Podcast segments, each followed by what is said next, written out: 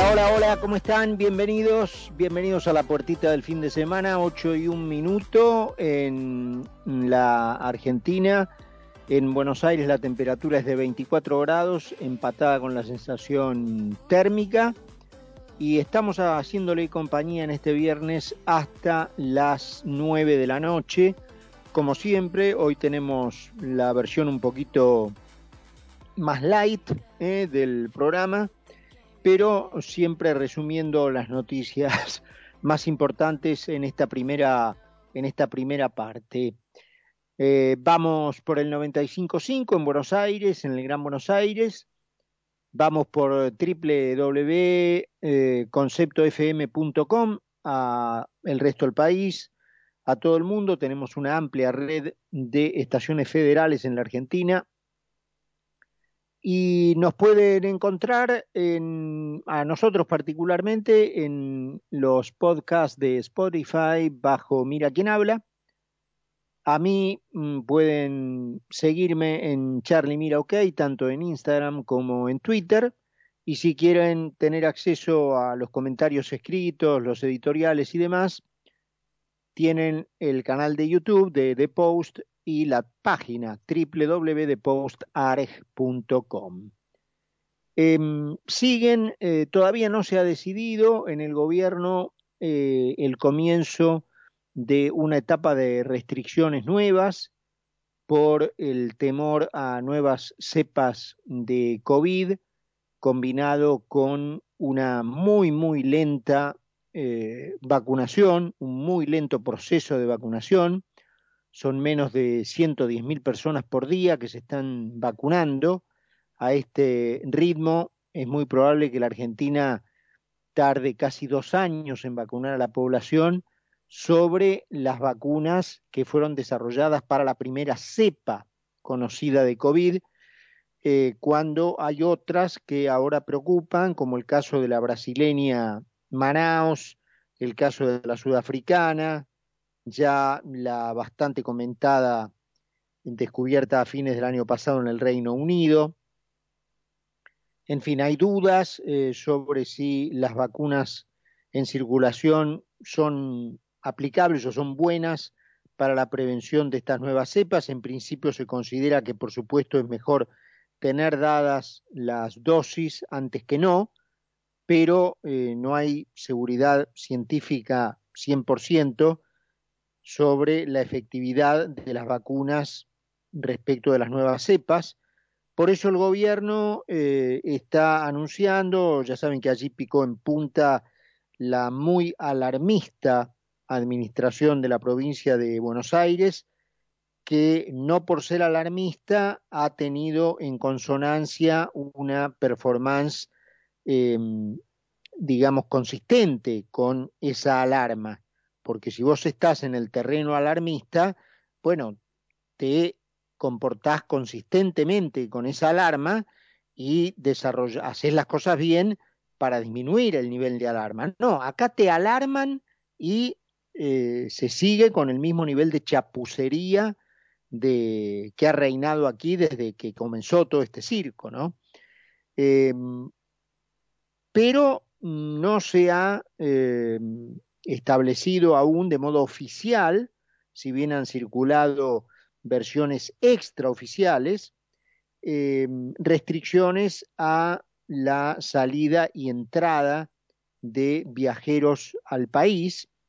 Lo que está en danza es que se restringiría el 30% de vuelos a Chile, Colombia, Ecuador, Panamá y Perú, el 20% a Brasil, México Europa, aquí ya hay una cuestión que no se puede, que no se tiene explicación. estamos machacando en el terreno de la alarma con la existencia de una cepa que se llama nada más y nada menos que cepa de Manaos. ¿Dónde está Manaos? En Brasil. Entonces, ¿cuánto restringimos Brasil? 20% y Chile, que vacunó 6 millones de personas, 30%. No se entiende. Realmente, eh, o sea, si se ponen a entrenar para hacer las cosas al revés o de una manera que como mínimo te llame la atención, yo creo que no le sale tan bien. Yo creo que no le sale tan bien. El flujo a Estados Unidos de entrada y salida se reduciría tan solo 10%, pero se exigiría una eh, prueba de PCR negativa para el reingreso al país y una cuarentena obligatoria de siete días que como todo esto está todavía en el nivel de eh, trascendido, no se sabe si es una cuarentena en un lugar de cuarentena, si es una cuarentena que tenés que cumplir en tu casa, no está eh, específicamente establecido ese, punto. También, y esto eh, bueno, va a dar lugar a toda una serie de, preguntas, eh, se mm, exigiría la presentación de un servicio de salud de viajero COVID, es decir, que tu prepaga te asegurara la atención, no sé si por alguna declaración expresa este, de la prepaga, de que efectivamente tu cobertura o tu plan cubre las contingencias del COVID. Eh, todo esto está, digamos, en, muy, muy en veremos, no está, eh, no ha salido del trascendido la noticia. Eh, y también los viajeros deberán explicar o informar, informar es una palabra mejor que explicar, informar, dónde estuvieron en los últimos 14 días previos al reingreso al país. Acá también en el terreno del trascendido, pero la eh, normativa, si es que alguna vez se transforma en realidad, dejaría fuera, y cuando termine de hacerles la enumeración les hago un pequeño comentario. No tendrían que hacer cuarentena los funcionarios públicos y representantes del Estado en organismos internacionales cuando regresen de viajes realizados en delegaciones oficiales. Las personas extranjeras no residentes autorizadas expresamente por migraciones, por migraciones los nacionales o extranjeros en tránsito y los transportistas y tripulantes internacionales cuando se refiere a pilotos, azafatas y demás en ejercicio de su actividad. ¿Cuál es el primer punto de toda esta enumeración? Los funcionarios políticos, funcionarios públicos eh, del Estado que eh, integren delegaciones oficiales. Es decir, de vuelta el concepto de nomenclatura, de casta, de gente diferente. Ellos no tienen que hacer cuarentena.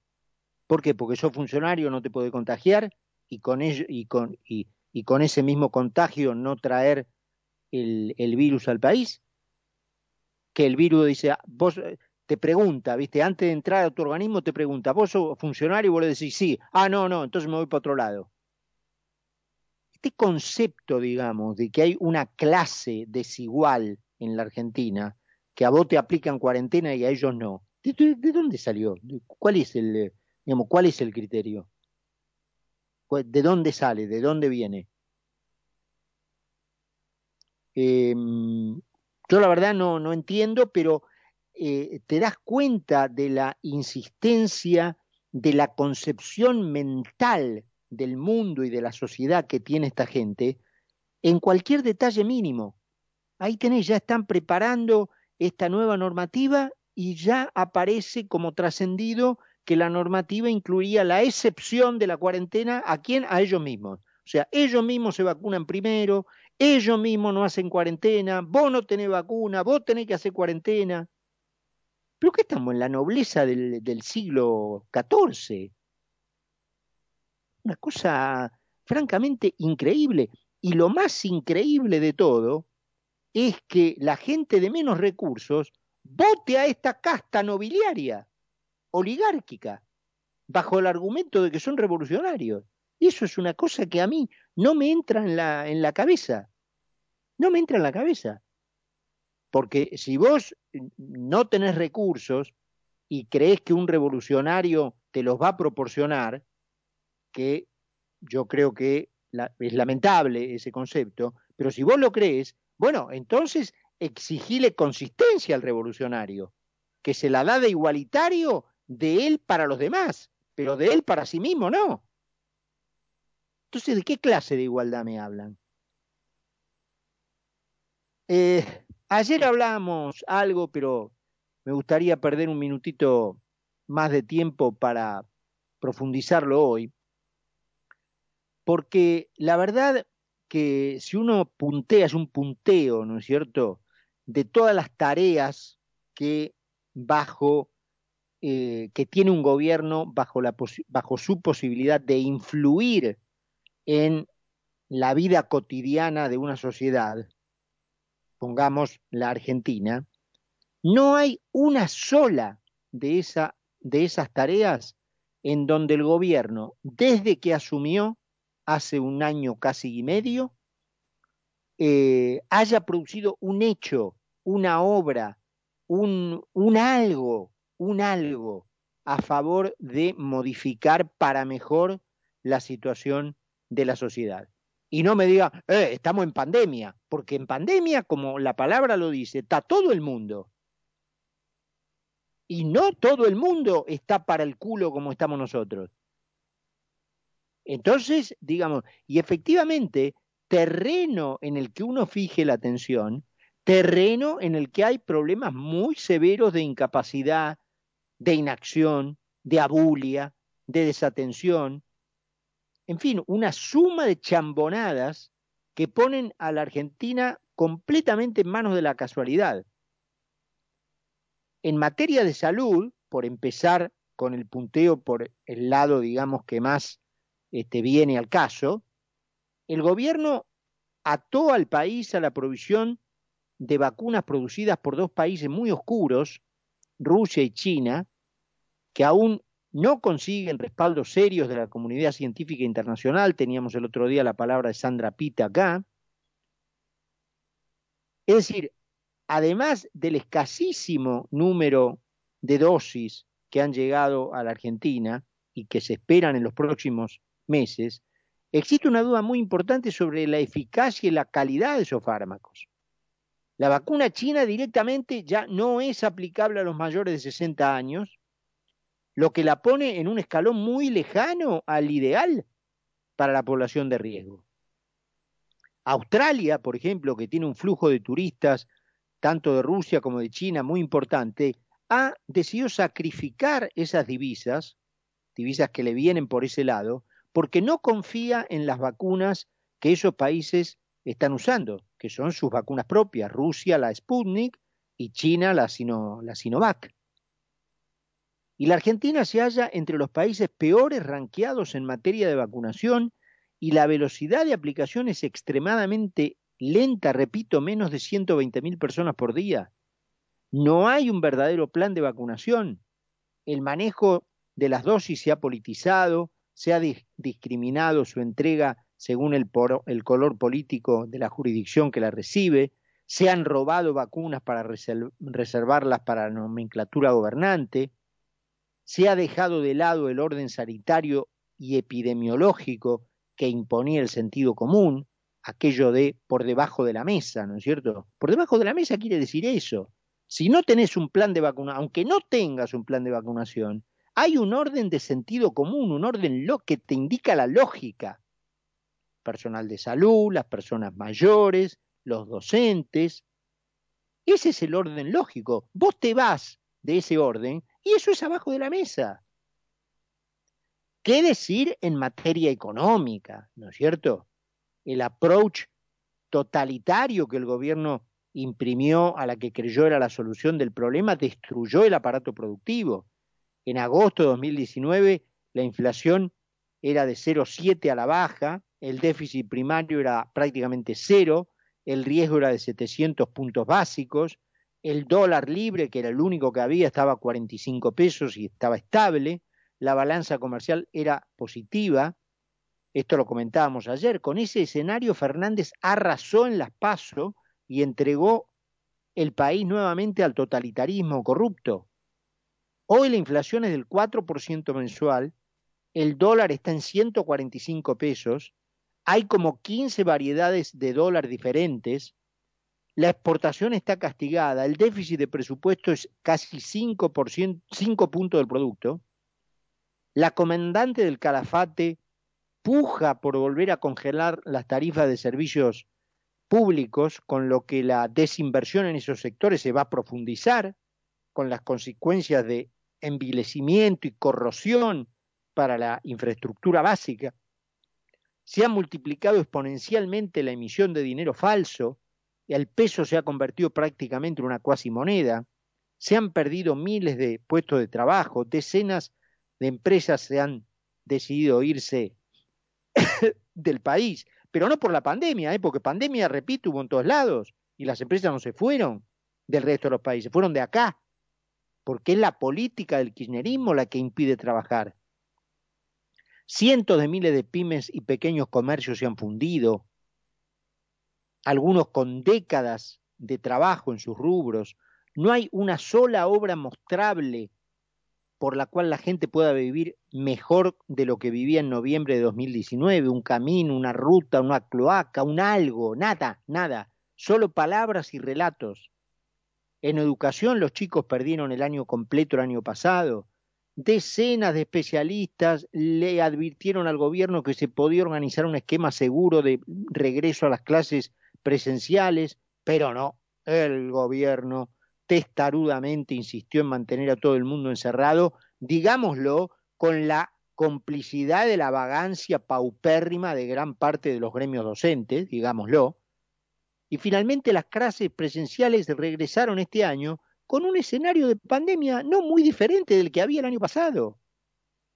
En materia de medio ambiente, gran parte de los bosques del sur se están quemando y el gobierno no tiene ni un balde para pagarlos. En 2012, en otra presentación típica del piripipí del relato, sin consistencia y sin relación con los hechos de veras, la entonces presidente anunciaba la compra de 26 aviones hidrantes con una inversión de 11 millones y medio de dólares. Como de costumbre, los aviones nunca llegaron, lo que sí es posible que hayan desaparecido son los 11 palo y medio. Eh, y hoy el fuego come la belleza y la riqueza de la Patagonia, probablemente como consecuencia incluso del accionar criminal del grupo terrorista amparado y protegido por el gobierno, conocido como la RAM, ¿no? En el área de desarrollo social, creo que pomposamente llamada de ese modo, que está a cargo de del buenista Daniel Arroyo, que tiene la pirámide invertida de valores que hacen posible realmente que la, vida, que la gente viva mejor.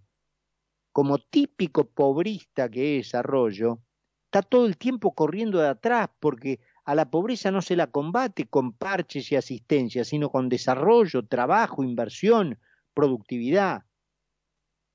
Así que para no aburrir con la enumeración, digamos que no hay un solo aspecto práctico de la vida ciudadana en donde la actuación del gobierno esté coadyuvando a que las cosas mejoren, ni uno solo. Y semejante realidad es consistente con lo que de hecho ha sido siempre el único objetivo de esta administración, trabajar para que la justicia libere de culpa y cargo a Cristina Fernández de Kirchner y sus secuaces, en especial los miembros de su familia, para establecer las bases de un gobierno sin controles que le permita seguir robando y para sentar las directrices para comenzar un camino de venganza contra quienes la obligaron a interrumpir por cuatro años su largo latrocinio.